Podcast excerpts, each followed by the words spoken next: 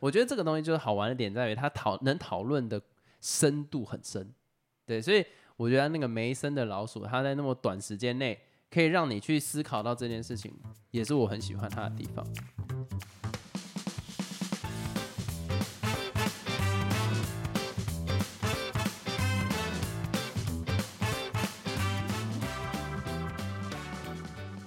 Hello，大家好，我是老陈。还有 Golden，首先呢，我们要来感谢一下、唱名一下赞助者。那第一位他叫做庞培，应该是这样子念吧？没关系，如果讲错的话再指正一下我们。对，那他说精彩的对话内容，谢谢你赞助我们，感谢。那下一个是叫做匿名赞助者，他说谢谢你们都会用心的回答问题，还有持续的再把频道做得更好。我还是学生，只能小小赞助，会继续支持你们的。其实我觉得很感动啊！就你知道，在做频道之前，我我们可能会看到 Twitch，因为你啊，你应该不知道 Twitch，就我会看一些，比如像 LNG 啊，或者是那些实况组的直播。那以前看到抖内，就会觉得说，那时候就会好奇，假如说像他们的角度是怎么看这件事情的。然后看他们都可以回的很自然，我就觉得哇，现在自己觉得很厉害。当时觉得哇，他们回的很理所当然，就是很酷，很酷，因为就是有一种很自然的互动。但自己被抖内的时候，就会有一种不知道，有点可能是哈兹卡西嘛，就是有点不知道一时不知道怎么反应。对，然后这边也想要特别讲，就是我觉得学生的话，假如说你有多余的能力或者多余的金钱，再拿出来抖内。那如果是真的是生活上面的需要，就真的没关系，自己留着就好。因为我觉得真的是大家都要开开心心。但是如果你捐钱有没有抖内给我们，你觉得很开心，比你喝饮料来开心，这就是一个很棒的投资哦。好，那我们进到主题。那下一个我们要来聊一下最近蛮红的一个剧，在 Netflix 上面。这一个语法很大的问题，哎，哪有问题？没有，我觉得《爱死机器人》一直都很有名啦。只不过最近因为它出了第三季，所以我们来讨论一下里面的内容。那首先呢，我想要先问你，你给这一整季的《爱死机器人》一到十分，你给几分？嗯，我这次看完的感想，其实我觉得没有到很喜欢诶，就是跟以往来比的话，就会觉得好像。呃，新的内容比较没有触及到我，所以我给他大概七分吧。呃，我自己给这一季的话，大概是在八点五到八分。那你之前很高吗？第一季的话，其实应该是十分。我跟你讲，第一季光是我忘记是哪一集了。有一集他是在里面讲那个索尼的优势，我想起来了。然后再来还有那个芝麻蓝，我跟你讲，芝麻蓝把它一整季的高度直接垫到一个无可企及的地方，你知道？他真的把它垫太高了，所以我真的觉得你要超越第一季有点太难，因为芝麻兰那个时候那种带给心里的那种冲击跟那一种宁静。我觉得二三季都没有任何一集可以做得到哦，而且第一集他很明示，就是跟你讲，不是那个明示，是那另外一个明示，他很明确的就跳出来跟你说，我们的技术展示就是这个样子。那在我们这些比较少看动画的人身上，第一次看哇，干妈现在动画做到连真人都这么真实的角度底下，你那种惊艳感是很足够的。那这个同样会出现在今年十二月上映的电影，就是。突然忘记他名字叫什么，《阿凡达》水之道。阿凡达就是第一集，它的高度在三 D 已经把它整个矗立在那个地方的时候，你第二集有办法超越吗？嗯，对，所以我觉得在这样子的前提底下，它后面的技术，除非真的超厉害，不然观众在看这件事情上面，他的那一种想要被满足的那个洞只会越来越大。对啊，那唯一成功的是谁？在这个点上，最近又要称赞那个汤姆克鲁斯，就是他真的很厉害。你自己想，不可能任务都出了那么多集，以目前出到第六集来讲啦，每一集几乎都越来越好，而且动作也越来越，就是让你热血沸腾。嗯嗯，啊，玩命关头就算了。所以我的意思在讲说，这个点上，我觉得《爱死机器人》他没有做到这件事情。你说观众的胃口越来越大，可是他就越来越没有满足到观众的那个需求嘛？对，就像是我今天去吃一个私厨的料理，可能我付了呃一千五百块，然后这一次吃到的可能是什么什么比较像是什么牛排啊，就下一次来，它其实出的东西是一样，它的品质控管搞不好控管这个怎么那么难念，它的品质控管搞不好还更好了一点点，但是。因为菜色并没有很大的差异，它可能春夏秋冬的菜单其实都差不多，所以你就会觉得，你看好像就这样，然后下一次你再给他一个机会，好像有变好吃一点点，但是也就这个样子，就还好，老套了。所以我真的觉得这一届怪死机器人，怪死机器人，反正就是物语哦，哎，最近要上线了，现在就是要把那个广度拉的那么广，就对。这一次的爱死机器人，我觉得他有，你不要一直偷笑，他有成功把一些些吸引力拉回来，但是一样没办法到第一季的高度，所以我给他大概八分到八点五。那第二季呢，真的难看。第二季你要我讲出他演的沙小，我真的一个都讲不出来。有一个啊，第二季我 Christmas 的那个是第二季吗？好像我不知道哎。啊，《格列佛游记》那是什么？不是有有呃，不能讲《格列佛游记》，就是里面有一个是我也觉得很有深意的，是一个巨人，然后他的尸体在岸边，然后他们人类跑上去，然后不是有什么把他哦，对对对对对对对，我觉得那一季就有点像是第一季的芝麻兰跟这一季的吉巴罗，嗯，就是我觉得他的每一季的一个主要的。价值观吗？就是会让你心里印象很深刻的，就是分别芝麻兰，然后那个巨人的那一集，然后最后一个是吉巴罗。我印象是那个长生与新生，你还记得有一个 baby 那个吗？哦，可是我老实讲，长生与新生会让我觉得有一点看到这一季的插进旅行的感觉。我不知道，我看就是。网络上的评论啊，很多人喜欢这一季的插进旅行，就是插进旅行是我喜欢的那个吗？就是有一个螃蟹，对对对，我记得是有很像吗？我记得是 David Fincher 的作品啊，就是我不知道哎，我没有很喜欢，我很喜欢哎。你讲的那个跟这一个插进旅行带给我的感觉就是有一种老套，会吗？就是，可是他该给的都有给啊，就是因为他该给的都给了，所以。让我觉得老套，不会，你会觉得很完整啊。我不要完整，我要 我要余韵流长的那种东西。对对对，我要你提出一个新的观点，或者是我没有看过的角度，但是他提出的就是一个很完整的故事，起承转合都有，就是所需不同嘛，我就会觉得被满足到。因为像其他的集数，我可能就觉得他就这样，什么意思？有点就觉得好像少了一块的感觉。可是他给我的感觉是整个很完整。然后他该给的我都有接收到。哦，那真的是需求不同，因为我没办法接受这种作品。不是说没办法接受，我会看完就是啊不救。哦啊哦，你做这个选哦酷哦赞哦，就是给我这样的心态了。好，没关系，我们现在走回这一集，你给七分，我给八点五，所以实际上我跟老陈的那个底线就是你的作品只要有七分呢，我就会觉得这个是值得一看。我忘记我们之前给的标准是什么。我记得我们好像有聊过，说我们给的几分以上就是值得看。但的确这个蛮值得看的啦。我觉得我会把它拉齐到 IMDB，其实 IMDB 只要有七分以上，今天我就会把它加到片单，然后看一下它厉害的点在哪里。可是七分以下真的我没有办法接受，就是有一点浪费时间的那种感觉。好，那我们接下来要做的事情呢，就是列出我们觉得第三季的前三名。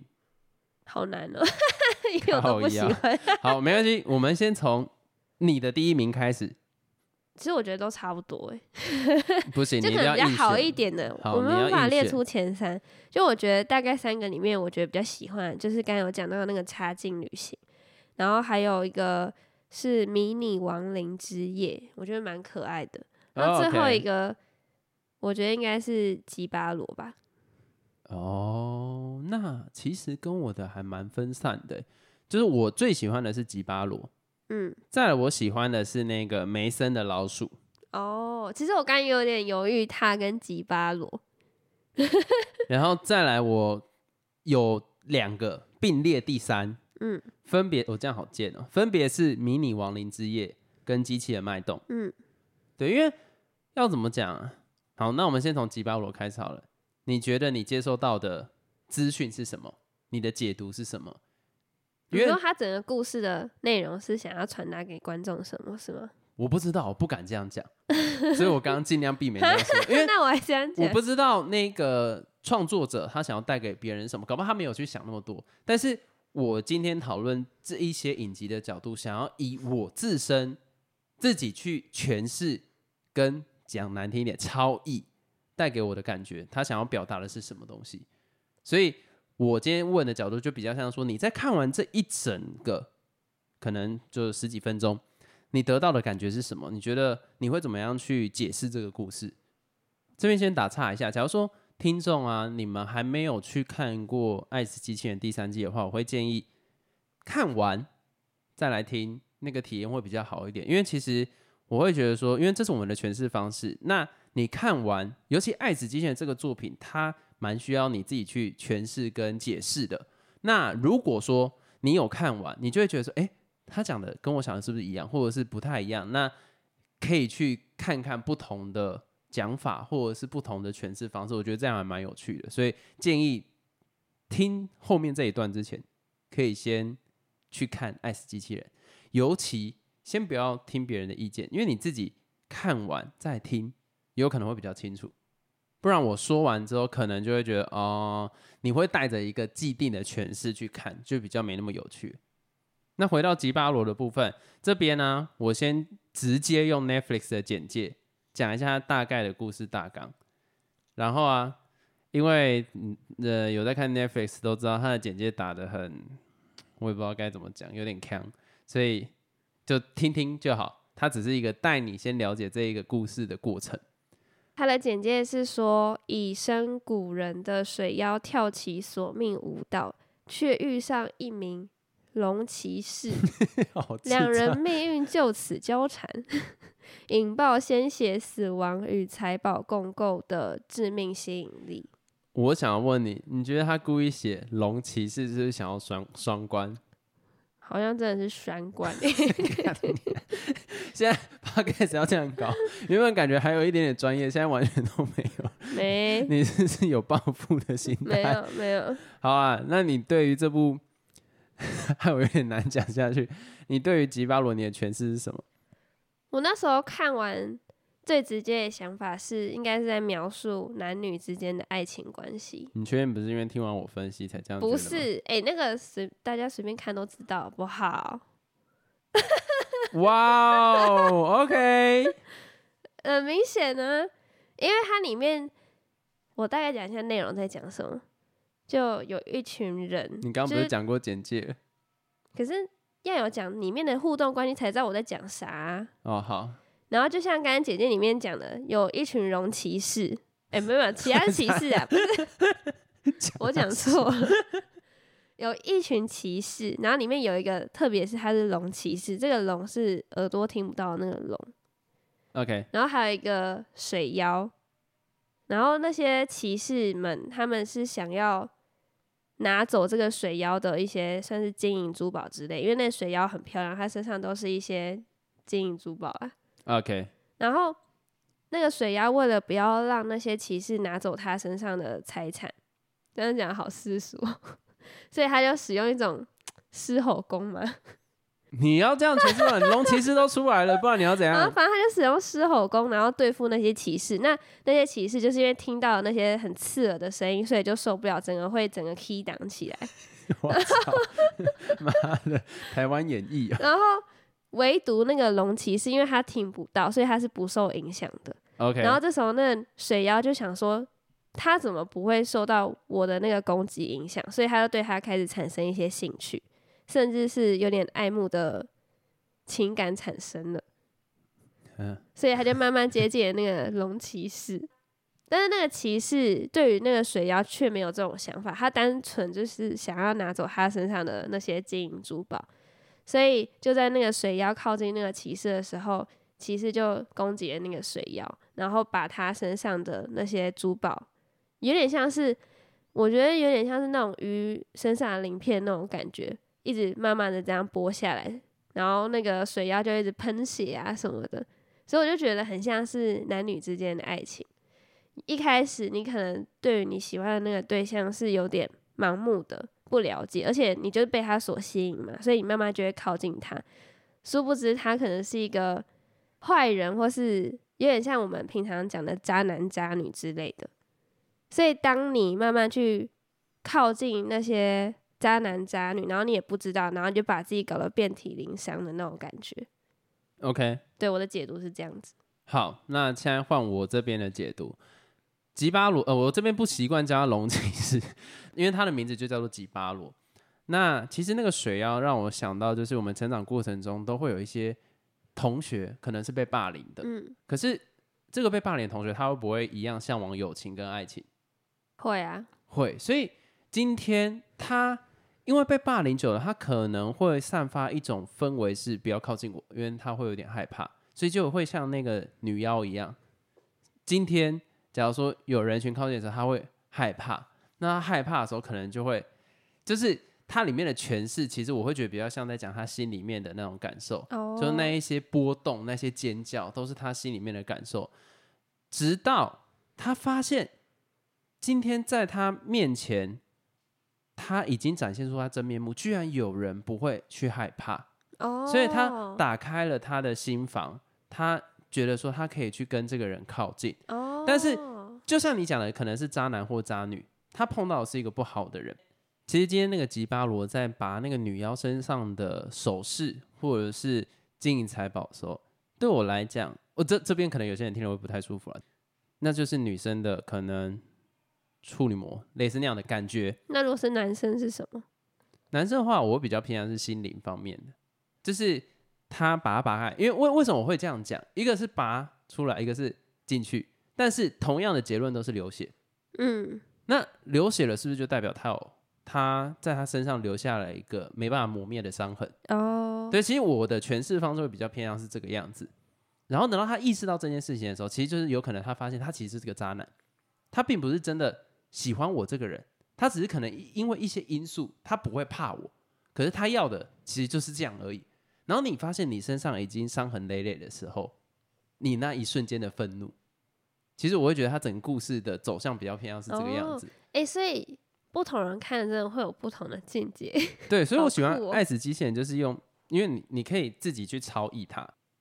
这边我要特别讲一下，其实我在看吉巴罗的时候，我一直想到有一部电影叫《魔女佳丽》，有一段她不是那个魔女佳丽，她头上被淋那个鲜血啊什么有的没，然后它的整个色调整个变很红色的那种感觉。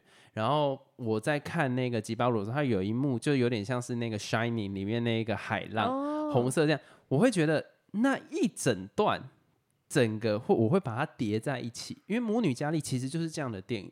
她因为她自己的独特，然后她也被霸凌，可是她终于觉得，哎，有一个男生是可以接受我，然后要一起去参加那个毕业舞会，结果发现干一样是就是假的东西，他整个愤怒，就我我会觉得说这个东西带出来的情绪是一样的，所以为什么我很喜欢吉巴罗这一个影集，因为。他他不算影集啊，就是一个小品，因为他在短短的可能十几分钟内就达到其他作品可能要铺成很久的长度。那下一个要讲的是差劲旅行，为什么要讲这个呢？因为我觉得还蛮好看的。对，你知道为什么这一部我没有很喜欢？就是你如果今天要我讲。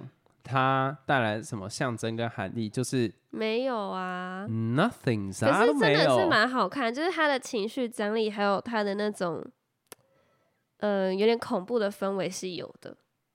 但其实我觉得他有个地方蛮不错的，是他有反转的感觉，因为你完全不会想到说，哦，结局那个男主角竟然可以逃走。原本我以为他可能就会死在那个螃蟹手里。但是其实没有，后来他就反转了，他后来就让那个整个船都是火，然后他后来就搭着那个小艇游走了。你在讲啥小？呜呜，哎，你在这样子，没有，我要播的是这个故事。这个故事被你讲的很智障，但它实际上就是这么就是无聊。你知道我刚刚在想说，我试着要把它讲的有深意一点，就不好无聊。可是我觉得它的画面跟它的整个呃编排会让你觉得有趣啦。就是这么无聊故事，它可以呈现的，在让你看的当下，可能不会有一种呃等的感觉，应该就算蛮厉害的吧。蛮厉害的，因为其他的确有让我哦 的那种感觉。其他的。好，下一个，下一个，下一个的话，我想要先讲那个梅森的老鼠。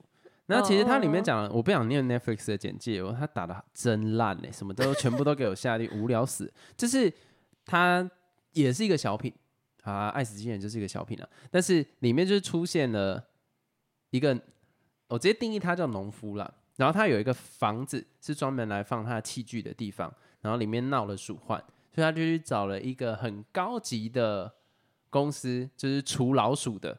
然后结果那些老鼠很厉害，就是他们会自己制造武器，他们其实就有点像是小小人类，已经开始在发展他们意识，然后慢慢的连武器都越来越精良。嗯，所以他找了一个很强的捕鼠专家公司，然后去杀掉这些老鼠。结果想不到他第一次买的东西直接被老鼠干爆，然后第二次买的结结果把老鼠杀光，还叠了一滩老鼠的尸体在他的那个家门口。可是他就很好奇，他就过去看了一下，结果发现那些老鼠就被杀的很惨啊。然后那一个瞬间，我自己超以我在想，那个可能那个老头以前有当过军人，然后看到他们这种老鼠之间同袍军人的那一种爱，所以他就决定什么啊？帮助那些老鼠。所以就是有一种我不知道哎、我很喜欢这个点在于说他的那个转折是我很爱的，就是他看到那些老鼠为了要生存下来，付出这么大的代价的时候，你不会想要支持他们吗？我觉得应该是这样子，就是看他们就为了生命然后努力，所以他才突然转了阵营这样子。而且我觉得里面有个最重要的，今天当一个极端的手段出现的时候，你真的你的支持会变到弱势的一方。就讲直接一点好了，我觉得讲一个比较容易理解，就可能两个国家，一个国家先发生战争，就是他先打对方了。那今天我们是不是都要站在被打的那个国家去做着想？可是假如说今天那个国家他回击防卫的手段是把原先攻打他国家的所有的居民头砍掉，插在竹竿上面，然后挂在那个地方说不准进攻我的国家。你这个时候舆论会不会跑到会，一定会。原本攻打那个人国家？所以我觉得他其实表达就是类似这个样子，所以这样就很容易去理解。嗯，你如果今天跳脱这两个国家，你就会觉得说，哦，他也太可怜。所以我认为这个有点像是舆论的操弄了。哦所以我很喜欢，就是来自于你可以这样去做诠释，就是一件事情的确老鼠是不好的，可是有必要，尤其那个机器杀的是毫无温度，他就把那个老鼠的头砍掉啊，然后把脚烂啊什么东西，你就会觉得干也太可怜了吧？可是实际上这个机器有错吗？没有，你找他来就是要把这些老鼠杀掉，他做到这些事情啊。嗯嗯，可是你那个手段让你不忍直视的时候，你就不会支持他，就有点像是，嗯，广岛跟长崎，还不错哎。对因为一开始我看的时候，我就觉得，哈，他怎么突然就支持老鼠了？因为一开始他不是很讨厌老鼠嘛，对但后来你这样讲一讲，就换一个方式讲，就觉得蛮合理的。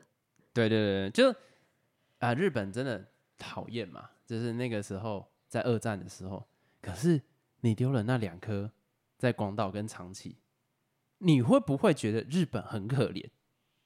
就你一定会啊，你这样子想就很清楚，他想表达的东西是什么了嘛？那日本有没有错？他当然有错，可是至于吗？可是你如果换一个角度，那如果不这样做呢？那是不是战争继续打来？所以我觉得这个东西就是好玩的点在于，它讨能讨论的深度很深。对，所以我觉得那个梅森的老鼠，它在那么短时间内可以让你去思考到这件事情，也是我很喜欢它的地方。那在下一个我们要来讲的是《迷你亡灵之夜》，哦，这个也是我的前三名。我觉得这个还蛮有趣的，因为我刚好最近在看《银石》，我就觉得蛮可爱的。就这样，就这样，你确定就只有这样？呃，他把所有的人都缩的很小很小很小，然后又像你那时候我们在看的当下，你有说就是逐格动画嘛，就很像那个天竺鼠车车的感觉。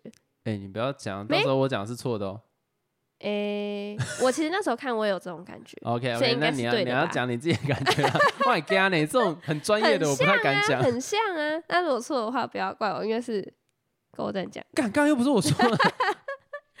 然后我就觉得蛮可爱的，就是其实讲真的也没什么特别重要的内容，就是他在讲一群丧尸，然后吃掉其他人类这样子的故事，然后有些地方就蛮可爱搞笑的，然后最后的画面是他拍一个地球，然后有噗的一声，啊，我这边特别讲一下，就是他这个没有什么好诠释，因为他要表达的东西太明确。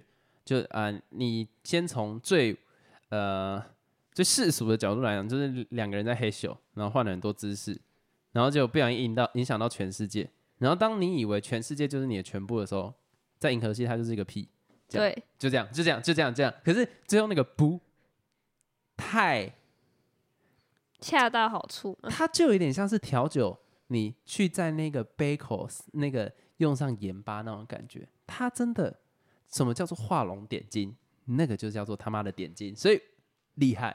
嗯，它最后没有就让它爆炸，我跟你讲，一般可能就哦爆炸，然后它就是放一个整个银河系它爆掉，那我觉得无聊，没有人知道你想表达什么，可是他故意不那个不那一下，完全懂你导演想表达什么，超赞。所以我觉得在这个点上我很喜欢，而且他的整个过程都不会让你觉得呃还要多久。我觉得最怕这种小品，都已经是小品了，然后妈干连十五分钟不到的东西，然后你让我感觉到焦躁，不能接受。嗯，那他完全不会有这种感觉，给赞。好，这边我讲一下最后一个我想要分享的，但这个其实有一点，这个就超级大超意了，就是有一部叫做《机器的脉动》，然后《机器的脉动》其实他就在讲说啊，两个太空人，然后其中一个就是不小心意外死掉了，可是在他死掉之后，他的伙伴还是想要带着他离开，所以就是撒了一些那个土地上他上，伙伴应该单纯只是想要拿他身上的氧气吧。没有没有没有没有，他拖着他尸体走、欸，他就是把他的那个管子插到他伙伴的氧气瓶里啊，然后因为他伙伴穿的那个装备，他要怎么把它脱下来？哦是这样啊。他干嘛带他走？他一个人这样子，他都已经时间有限，他也这样拖一个人走。好喽，被打脸喽，结束这一集喽，受不了喽！我不知道，我没注意到这个细节哟。好了，那个不是重点啊，气到，反正就是，然后他还是拖着他的伙伴走这样子。但是，呃，那一集我觉得特殊的点在于说，他们所在那个星球其实是一个 robot。啊，你不要保持着这么胜利的表情，好不好？看得好不爽。然后他是个 robot，那他是个无机物嘛，那今天那个人死，人死掉就是无机物嘛，然后他就是呃，在他身上撒了一些那个星球上面的东西啊，然后一些呃冰冰蹦蹦，有点像当初地球上面啊什么大霹雳还是大什么，忘掉，我的那现在有点生气，就是 整个计划被打乱，反正就是呃，忽然天雷勾动地火，反正就产生了第一个那个什么，那个叫什么虫啊，反正就就是生命的起源呐、其实他想要讲的就是生命的起源，然后撒一些土，然后刚好又是机器，然后这样嘣嘣嘣嘣嘣，然后这意识就进去。我觉得他这个概念，他把这个画面呈现的很好，就这样。太短了吧？原本你应该不是要讲这样子的哎、可是我觉得他就宇宙大霹雳的那种感觉啊，不过听讲起来有没，点没。你那时候看完当下，你其实是很感动的。我其实也没有到多感动，但我为了要让你相信哦我刚刚没有浪费你时间，所以就是，但是我觉得它是有趣的啦，因为呃，你可能大霹雳没有这么好解释，可是它里面就这样短短的时间内可以让你了解这件事情。然后哦哦，最后面那个呃拖着他伙伴尸体的那个，他的氧气已经不够了。那这个时候，其实我觉得又可以拿来讨论另外一件事情，就是那个时候那一整颗星球在问他说：“其实我们在等你，那你要不要加入我们？你加入我们，就算肉体不在，你意识还是在。”我觉得这是一个人类在未来很有趣的想法，因为到底怎样叫做活着？是有了这副身体才叫做活着，还是只要我们意识存在就是活着？然后它会让我想到那个圣安朱佩洛是这个吗？我忘掉了，圣安朱什么？圣安佩朱洛，随便啦，就是黑镜里面的，它会让我想要有一集那样子的感觉。我觉得那一刻很美，就是我没有在管它多有深度，就是人类意识什么，这个 I don't give a fuck。可是那一瞬间，这个想法我会觉得很美。嗯，光是这个想法就值得一看。为什么这种东西会这么吸引我？就是它就是这么吸引人，这个东西就是这么吸引。你看哦，像是那个那个谁啊，史嘉丽·乔安森演的那部叫做什么？露西，是露西吗？啊，我记得是露西，露西，露西，好怂啊！我记得是露西啊。反正他最后面也是变成一个意识的形态去存在着。然后他最后不是变成一个 USB 吗？然后他就说 I'm everywhere 还是什么东西？就是我觉得这也很酷。嗯，只是这种概念都让我觉得很酷，因为其实我蛮想知道人类这种生命到底独特性在哪里，还是事实上我们不独特？那意识又从何而来？我觉得这是一件很有趣的事情。只要有讨论这种议题，我都喜欢，不管有没有答案。不管诠释什么，我都喜欢。对，所以这一集我喜欢原因就是这么简单，根本跟前面大霹雳无关。你让我乱了阵脚。那其他的呢？剩下几部你有没有特别又觉得值得再讲的？剩下几部，我觉得第一个吧，那个三个机器人退场策略，它就是很明显在嘲讽啊。他的整个手法我都觉得很老套，可是嘲讽的很有趣。嗯，就是因为我前阵子我在跟我哥讨论，就是说。我觉得现在人类的所有东西都太不科技化，也不智慧化，像什么还要人去点餐啊，什么有的没有的。可是他就跟我讲说，哎，那假如说今天宕机怎么办？或者他们这些不服务我们怎么办？啊，这个退场策略里面刚好就讲到，就是那个人不帮他们捕鱼了，就那个智慧机器人不帮他们捕鱼了，所以他们这一群科技富豪就死掉了。所以他有讲到这一块，可是我我就会觉得说，这个太警示意味太刻意哦，对，就是有一种。呃，然后还有最后他有讲说那个，你以为最后上去的是谁？什么 Elon Musk？还结果是一只猫咪，就呃，就我会觉得这个手法看过了，不，就类似那样。可是整体，那你那么多个都是这种不，那那很惨哎。没有，还好还好，我不的现在就只有退场策略跟插进旅行。然后我特别还要分享那个杀戮小队开杀。我这个你也是吐槽到爆啊！这个真的是 what the fuck 想表达什么？就 what the fuck 那 然后我觉得可能是他动画风格我没那么喜欢了，因为会让我想到越南大战，就是以前的一款游戏。可是哇，我不知道他想要表达什么哦，就好开杀，然后再来那个虫群，我相信很多人会喜欢虫群，就是它其实有点。我当下看，我必须承认，我他妈完全不知道他在讲什么东西。然后我自己上网查，哦，有可能像是人在面对一些可能外来，像是 COVID nineteen 那样子的感觉，人类其实就是那个 COVID nineteen 那样，他想要呈现这样的角色。好，我就算去查完这个解释，可能我当下没有懂啊。这种东西就像是你讲了一个笑话，然后要解释之后你才懂的话，它就没这么好笑。所以虫群我没有办法给他一个评价，因为。我需要查解释，我才能诠释出我自己的讲法，所以这个我先跳过。但我相信很多人喜欢，但对我来讲就不好笑，不是不是，这对我来讲没有那个效果。好，然后最后进到还剩一个没讲，就是那个隧道墓穴。What the fuck？他到底想讲什么？无聊死了！这个真的是 这一季里面最烂的，就是隧道墓穴。哎，那这一整季里面有一半你都觉得很烂哎。哎，可是这一系列本来就是这个样子啊。第一季我都喜欢，是因为我可以看到很多不同的呃动画，只是它的风格都很不一样。可是这一季其实你就会知道它动画风格类似都是像什么样子的。然后对隧道墓穴，What the fuck？这到底是想讲什么东西？我完全解释不出来这个小，我就只知道一群白痴士兵明明就知道那边有问题，然后还继续往那边走，然后到底开枪的意义何在啊？不知道那个最后一集真的是啊啊啊难看。他连不的资格都没有，他就单纯是来凑时速的。我觉得对我来讲就是这个样子。然后最后看到那谁，so what 啊啊不就啊？我记得他最后面他要把眼睛弄瞎，然后出来还是什么，就为了不要被控制。不，老套，无聊死了。就你铺成那么长，就想要弄这个，想表达什么东西啊？就类似这个样子。好，那我们爱死机器人就大概谈到这边。但是我真的觉得他这个剧就是还蛮贯彻他的片名的啦，还蛮还蛮棒的。解释啊，为什么？为什么爱死机器人哪里符合？因为他有爱，有死，有机器人呢。有爱吗？有，那就可以。好了，那我们进到最后一个，我们想分享就是《绝命律师》。那《绝命律师》其实没有什么好分享的，因为前面假如说你们没有看的话，我实在不知道该怎么讲。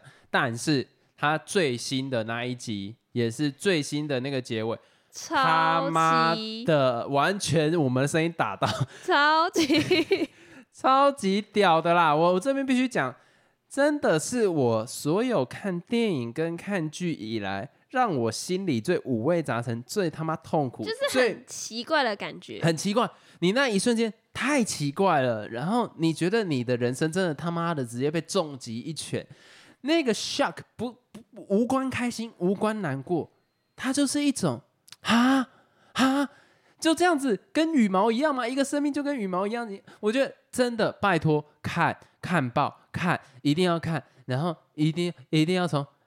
绝命律师开始看，不，绝命毒师开始看，然后看到绝命律师，但是因为他这个 journey 有点太长了，所以我也不知道该怎么推荐。就对了。尤其台湾人在看这个，我真的觉得讨论度好低哦。先暂停你们的韩剧，麻烦先来看这一部。哦，我跟你讲，那真的是我看只要是这种影音娱乐以来心里最难受的一次。What the fuck？What the fuck？哎，你知道平常我们。就已经看过很多电影或者很多剧。我刚刚还在演那个。然后你可能会有像你刚才讲开心的感觉、难过的感觉、失落感觉、失望的感觉等等的。